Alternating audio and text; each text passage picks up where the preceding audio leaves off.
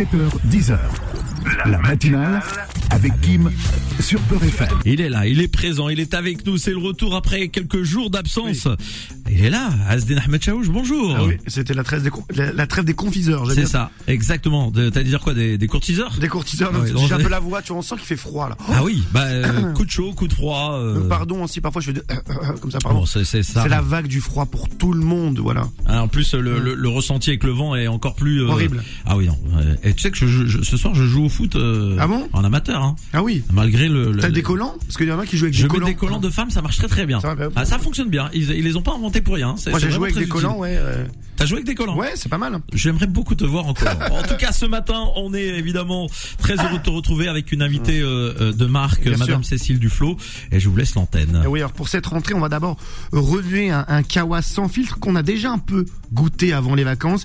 Il n'a pas forcément bon goût, mais justement, il mérite un sérieux décryptage. Et pour mon kawa sans filtre, j'ai le plaisir donc d'inviter une ancienne ministre qui n'a jamais eu la langue dans sa poche, même quand elle était en exercice, une figure de gauche qu'on a peu entendue ces derniers jours. Donc forcément, qui dit parole rare, dit parole précieuse. Bienvenue à Cécile Duflo. Actuellement, vous m'arrêtez si je fais une erreur, directrice générale de Oxfam, vous luttez contre la pauvreté, les inégalités pour le développement durable, entre autres. Vous avez du taf aujourd'hui, malheureusement. Alors, première question pour vous mettre un peu dans l'ambiance. Votre kawa, il est toujours issu du commerce équitable ou pas? Euh, c'est une des, des grandes histoires d'Oxfam. Euh, Oxfam en Belgique a lancé euh, l'idée même du commerce équitable et parmi les produits qui Le sont les plus et voilà le café et le chocolat notamment. Donc Grand- oui, évidemment oui. Grand kawa équitable, donc aujourd'hui. Commençons par un kawa brûlant au goût amer. J'aimerais décrypter, faire le bilan ici de la séquence, la fameuse séquence loi immigration menée par le président Emmanuel Macron. Je veux revenir phase par phase sur ce qu'on peut qualifier de fiasco présidentiel, fiasco total. En bowling, on appelle ça un strike. Au foot, un hat-trick. Au cinéma, ce serait l'Oscar du pire coup politique de l'année. Phase 1, la majorité macronienne perd à l'Assemblée le vote sur la loi immigration. Piqué dans son orgueil, Jupiter passe un accord avec la droite et fait passer sans réel débat une loi plus dure consacrant un vieux principe xénophobe et rendu célèbre par le délicieux Jean-Marie Le Pen, le principe de la préférence nationale, notamment en matière de prestations sociales et d'accès aux soins. Conclusion de cette phase 1, la partie la plus, disons, humaniste et républicaine de notre classe politique, les Français d'origine étrangère, les immigrés, mais pas que, hein, une grande partie des citoyens, en fait, sont trahis par Emmanuel Macron et craignent que cette compromission aux idées d'extrême droite soit un tapis rouge déroulé à la famille Le Pen sur le perron de l'Elysée pour 2027. Phase 2, le président Macron prend la parole sur France 5.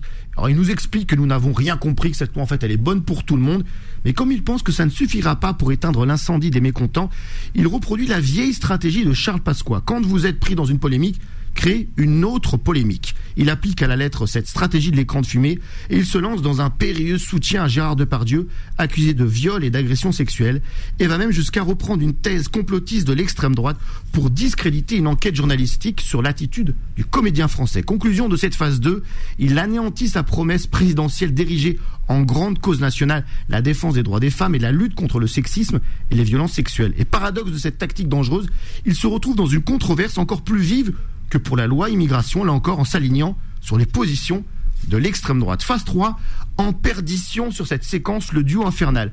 Emmanuel Macron et son secrétaire général de l'Élysée, Alexis Collère, font fuiter que, cette loi immigration pourrait, in fine, comporter des aspects non constitutionnels.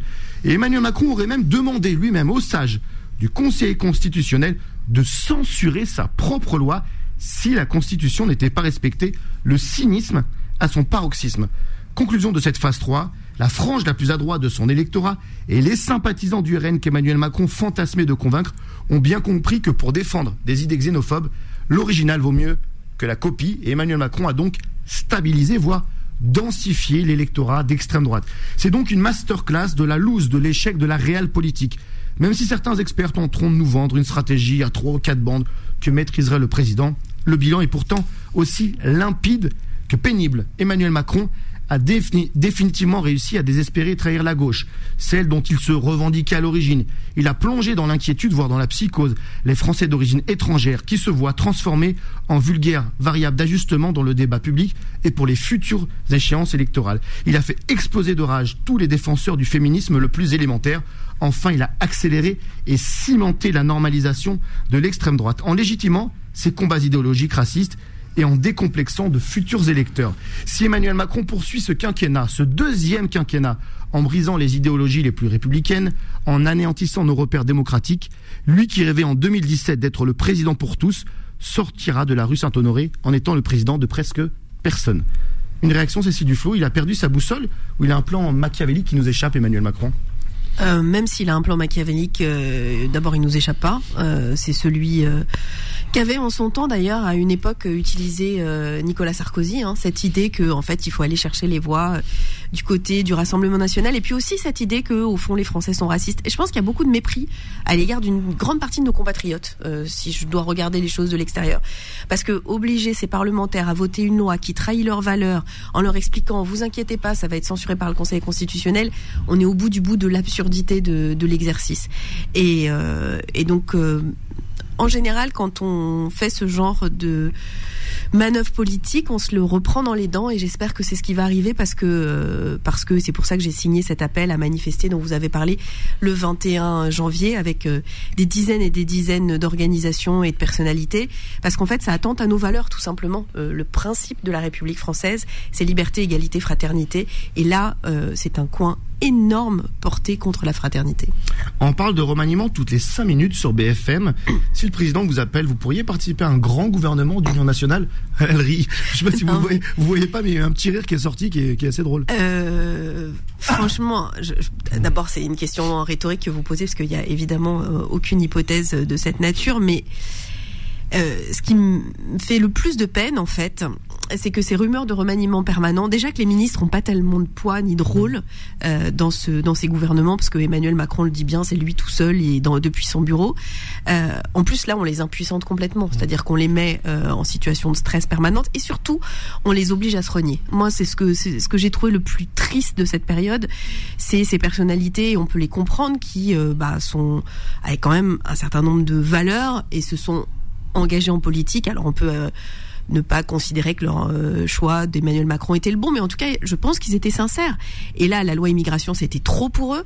Ils l'ont exprimé et en fait, euh, on piétine leur euh, leur honneur. C'est pour ça que je suis et on, son, son nom est en train de disparaître, mais que je pense avec beaucoup de de respect à Aurélien Rousseau, qui lui. on rappelle le ministre de la santé qui a démissionné parce qu'il n'était pas d'accord avec la loi immigration. Parce qu'il faut quand même se dire que c'est, on franchit des caps importants. C'est ce que je disais. On peut être de droite, de gauche ça existait dans le pays, c'est l'alternance et c'est plutôt sain démocratiquement. Mais là, c'est au-delà de Charles Pasqua. Et quand je dis la boussole républicaine, elle est assez simple en fait. Quand on va au-delà de Charles Pasqua, c'est qu'on va trop loin. Et ce, ce ce texte, il va trop loin. C'est d'ailleurs aussi évident que ça, puisque le président lui-même dit qu'il pourrait être euh, anticonstitutionnel. Mais depuis quand on oblige des députés et des ministres à soutenir une loi dont on sait qu'elle est anticonstitutionnelle? Il y a quand même ça mépris du Parlement quand même aussi. Ah bah ça, pour le coup, le, le, Parlement il est piétiné depuis un moment. Mais mais là, on voit bien que on atteint un moment où le pouvoir personnel finalement, euh, sans contre-pouvoir, ce qui arrive dans la Ve République quand le président n'est pas euh, cohérent avec la Constitution, et eh ben ça aboutit à du n'importe quoi dangereux. On continue le Kawa, grand Kawa et Kawa sans filtre avec Cécile Duflot. Oui, l'ancienne ministre du Logement, on le rappelle. Euh, alors justement, même si vous n'aviez pas été euh, ministre au même moment, vous avez euh, croisé Emmanuel Macron, on va dire, parce que quand vous êtes parti, lui, en gros, il arrivait, mais il était au cabinet de François Hollande à l'Élysée. Quel souvenir vous gardez d'Emmanuel Macron comme, on va dire, conseiller à l'Élysée et futur ministre un, souvenir ambivalent. Euh, c'est vrai qu'il était plutôt dynamique et euh, plutôt aimable et un peu moins, on va dire, euh, straight que beaucoup de, de, de techno du cabinet. Et en même temps, pour le coup, ça marche bien. En même temps. c'est lui qui était un gros frein à toutes les avancées euh, écologiques. Ah J'étais pas ministre de l'écologie, mais j'avais compris qu'il y avait un ministre, euh, qu'il y avait un, membre du cabinet, il était secrétaire général adjoint, qui était un gros poids quand on voulait, euh, et notamment quand la ministre de l'écologie voulait obtenir des arbitrages favorables. Et c'était lui. Du coup, j'ai proposé de le rencontrer et j'ai déjeuné avec lui. Ah, Et j'ai fini au bout d'une heure et demie en me disant attends le mec il est plus jeune que moi et il est pas du tout écolo. Et à cet instant-là tous ceux qui m'expliquaient que c'était un génie, qu'il était brillant et super intelligent, bah, j'ai eu un gros doute parce que je comprends pas comment et à l'époque c'était en 2013 comment en 2013 on pouvait être censément très intelligent, très cultivé et pas être euh, du tout écolo. Voilà pour moi ça ça marche pas. Il y a une lacune. Et vous faisiez un petit peu la leçon de vie ou pas? Il était déjà un petit peu arrogant ou il se la joue un, se la Ouais, après moi je suis je suis pas euh, vraiment sensible à Mm. son charme qui est celui d'essayer de de dire aux gens que ce qu'ils disent est génial, etc. J'ai grandi chez les écologistes politiques, donc ça rend assez imperméable à la flatterie, vu que vous êtes euh, entraîné à résister à toutes les... Déjà, vous avez des guerres internes, les écolos. Ouais, non, mais c'est pas seulement ça, c'est que c'est voilà, j'étais pas très sensible à ça. Mais en plus, moi, j'aime bien creuser les gens sur le fond, voir ce qu'ils pensent, parce que je, on peut être en désaccord. Moi, ça me gêne pas que des gens aient des convictions différentes. Je peux même changer d'avis, être convaincu par des arguments. Mais et ça m'arrive régulièrement. Mais là, c'était vraiment une espèce de bloc de certitude et de certitude euh, des années 70. Donc, c'était un peu triste. Ouais, des ministres, il y a des ministres de gauche hein, qui n'ont pas du tout apprécié le vote de cette loi immigration. Je pense par exemple à, à Clément Beaune, le ministre des Transports. Peut-on être de gauche et continuer à être ministre de Macron? Alors là, C'est un gouvernement que... de droite, là, on peut le dire ou pas? Est-ce qu'on peut dire aujourd'hui c'est un bah gouvernement oui. de droite? Mais euh, alors, ce qui est compliqué, c'est que comme euh, le sens des mots, et notamment gauche et droite, mais il faut rendre à, à César ce qui appartient à Manuel, euh, c'est Valls qui a un peu commencé cette euh, grande Ah. stratégie, et notamment au moment de la déchéance de nationalité, de commencer que de- à expliquer que on était de gauche, mais on était pour tous les trucs de droite. En fait, il y a une chose assez simple, c'est de dire qui est pour la justice sociale, pour l'égalité des droits. Enfin, et, c'est pas mal d'être de droite. Ça, je, je, je peux comprendre intellectuellement. C'est pas mes convictions, mais je peux comprendre que ça existe. Mais il faut assumer. Effectivement, là, les choix économiques, les choix sociaux, euh, les choix en matière d'égalité des droits. Et puis maintenant, là, on franchit un cap. La loi immigration, elle relève, et vous l'avez bien dit dans votre chronique, bien plus de euh, l'imaginaire de valeur de l'extrême droite que de la droite traditionnelle. D'ailleurs, il y a des députés de droite qui n'ont pas voté. Hein. Dans l'histoire, moi, je me souviens de, de députés de droite qui étaient extrêmement clairs euh, sur leur opposition à l'extrême droite. Je mélange pas tout, même si on est, on, on a le sentiment qu'il y a un gloubi-boulga politique où tout Mais ces ministres, est-ce qu'ils peuvent rester là? Les ministres dits de gauche, est-ce qu'ils peuvent rester aujourd'hui? Je crois que vous, vous étiez parti quand vous n'étiez pas Écoutez, trop moi, je, je, je, j'essaye de pas donner de leçons parce que je trouve que c'est un peu bizarre comme position en surplomb. En revanche, j'ai envoyé des messages euh, de soutien à ceux qui se posaient des questions, enfin à certains que je connaissais, et je le dis, je suis euh, euh, très euh, respectueuse de la décision et de la constance d'Aurélien Rousseau. Voilà. Après, chacun fait comme il peut, et ça fait quand même quelques années que je regarde la politique ou même que je l'ai pratiquée. Rousseau, on rappelle, le ministre qui a démissionné, ministre de la Santé, qui n'était pas d'accord avec la lui, loi immigration. Et notamment, je pense, avec euh, la question de l'AME, et il a raison, parce que c'était l'aide médicale d'État, ce qui est, qui est un, un outil de, de santé publique fondamental et un outil d'égalité tout aussi fondamental. De soigner des gens malades, ça doit quand même, enfin, quand on parle de principe de fraternité et d'égalité, bah, c'est simple, c'est ça la République française, c'est ça la France. Et c'est beau que ce soit ça notre pays. C'est beau qu'on soit dans un pays où quand vous avez un bébé malade dans les bras, vous allez à l'hôpital et on va pas vous demander votre carte bleue. Moi, je suis fière de vivre dans ce pays et je suis contente de payer des impôts pour ça. Parce que quand j'étais très jeune et que j'avais pas d'argent, bah, c'est euh, la solidarité qui a payé la crèche et maintenant je paye des impôts. C'est ça ce pays. Et, et, on, a donné des leçons au monde entier avec ces valeurs. Et donc quand on les piétine comme ce qui a été fait, bah, c'est vrai que on peut comprendre euh, que certains disent bah pas moi, pas ça. Après j'ai aussi vu euh, à quel point pour certains c'était important le statut de ministre. Bah ça je peux pas vous dire que je comprends complètement, mais en tout cas je constate. J'aimerais évoquer avec vous le spectre d'une victoire du RN en 2027. Je parle même pas des européennes, on peut déjà, si on devait faire un, un, un, un loto foot un pari sportif coché malheureusement victoire du Bah, faites gaffe avec les élections, c'est on peut avoir des Oui, surprises. mais les européennes elles sont quand même assez favorables au scrutin. Mais bon, j'aimerais vous, vous, vous entendre et j'aimerais que votre prophétie se réalise. Mais alors, ils ont tellement le vent en poupe, le RN, que pour la première fois, il semble avoir un autre nom à proposer que celui de, de Le Pen. C'est Jordan Bardella. Est-ce que c'est pas ça le plus inquiétant que l'extrême droite se paye le luxe de proposer une offre variée en termes de visage? Alors écoutez, en même temps, c'est un groupe parlementaire de plusieurs dizaines de députés, enfin dans la vie démocratique entre guillemets euh, euh, classique, parce que je n'arrive pas à me résoudre à penser que c'est classique que Mm. l'extrême droite soit autant représentée. Ben c'est assez logique finalement. Et peut-être qu'ils ont tiré aussi des, des leçons euh, de, de leur passé. En tout cas, ce qui est sûr, c'est que ça pose une question, et c'est pour ça que je pense que l'appel euh, pour la manifestation du 21 janvier est important, c'est que ça doit obliger beaucoup de monde à se réveiller. Notre pays, n'hésite pas entre Balladur et Bérégovoy. Mmh. Euh, et, et, ça, c'est quelque chose de très violent. D'autant que je suis convaincue qu'une partie des gens qui votent pour l'extrême droite sont assez convaincus de cette idée que les choses se sont, enfin que Marine Le Pen s'est adoucie, etc., etc. Sauf que quand on regarde son entourage, quand on regarde qui mmh. sont euh, ceux qui forment l'armature du groupe euh, à, l'Assemblée, ben, on a toutes les raisons de penser que ce serait une catastrophe s'ils accédaient aux responsabilités. Euh, question provoque, vous qui êtes engagé dans le combat féministe, si Marine Le Pen, elle gagne, est-ce que vous saluerez la première femme à accéder à la présidence de la ah ah. République C'est exactement la raison pour laquelle je n'ai jamais considéré que une femme, par principe, c'était bien.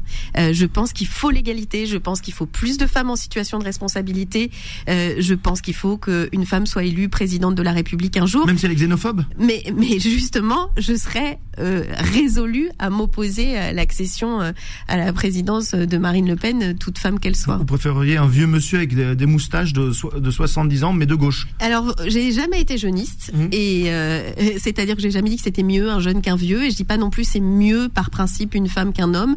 Euh, on peut être beaucoup plus proche euh, d'un vieux monsieur euh, à moustache que d'une jeune femme. Oui, ça peut arriver. et ces deux combats-là, ils sont, ils sont ils ont de même valeur, le combat pour les convictions et le combat pour le droit des femmes. Je viens d'évoquer votre engagement féministe. Comment avez-vous réagi au soutien du président Macron à Gérard Depardieu? Bah, c'est doublement débectant en fait.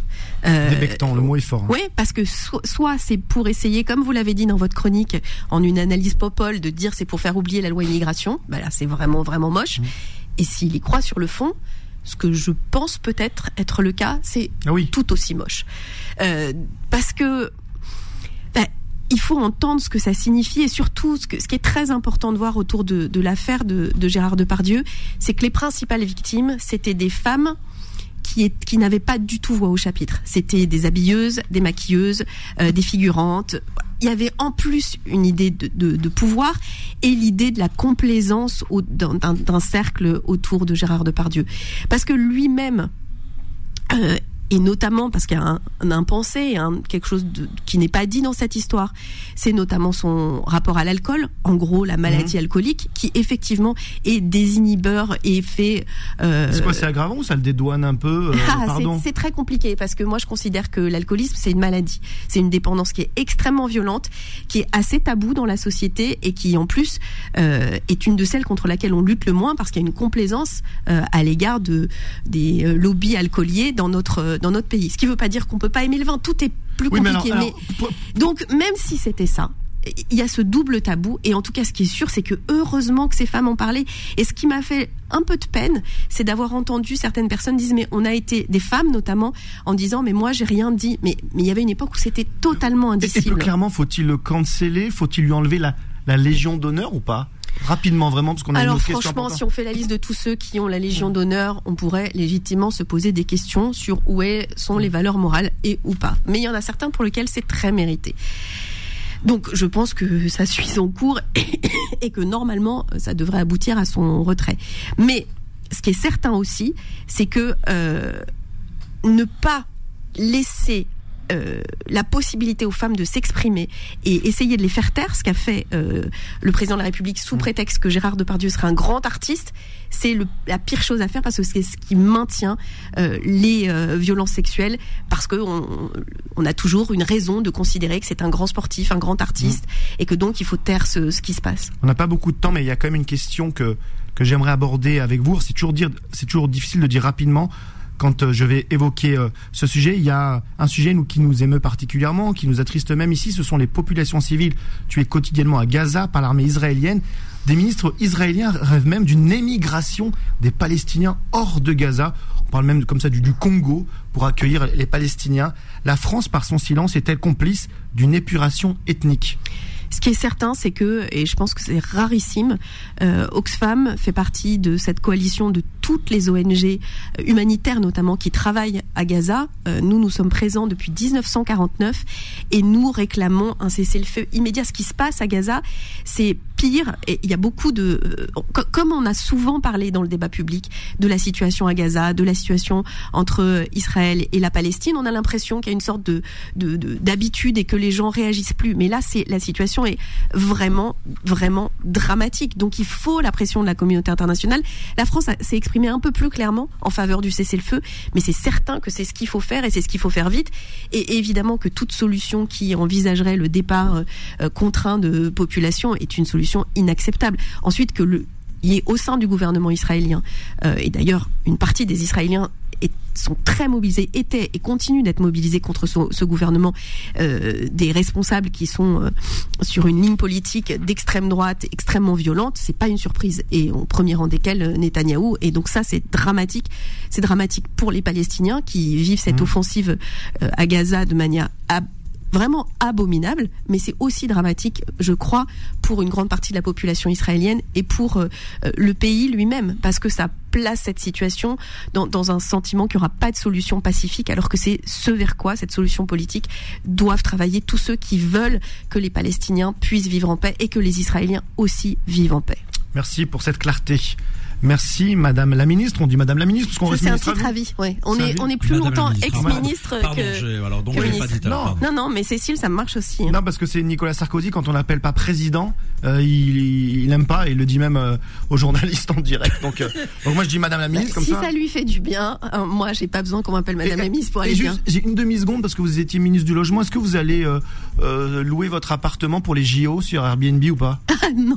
Ah, il paraît que ça ramène beaucoup. Bah oui. Ça rapporte beaucoup d'argent. Ouais, hein. Enfin je trouve que il y a beaucoup de gens qui vont vivre les JO à distance parce que parce que le prix des billets augmente, parce qu'il y a quand même un, gros sujet autour des, des, JO et du fait que ce soit un, un moment qui puisse être un moment partagé. Ça, c'est, je pense qu'on risque le rendez-vous manqué. Merci à vous pour cette euh, invitation, pour d'avoir accepté notre invitation. Ça nous a fait plaisir. Merci à vous. 7h, 10h. La matinale avec Kim sur Peur FM.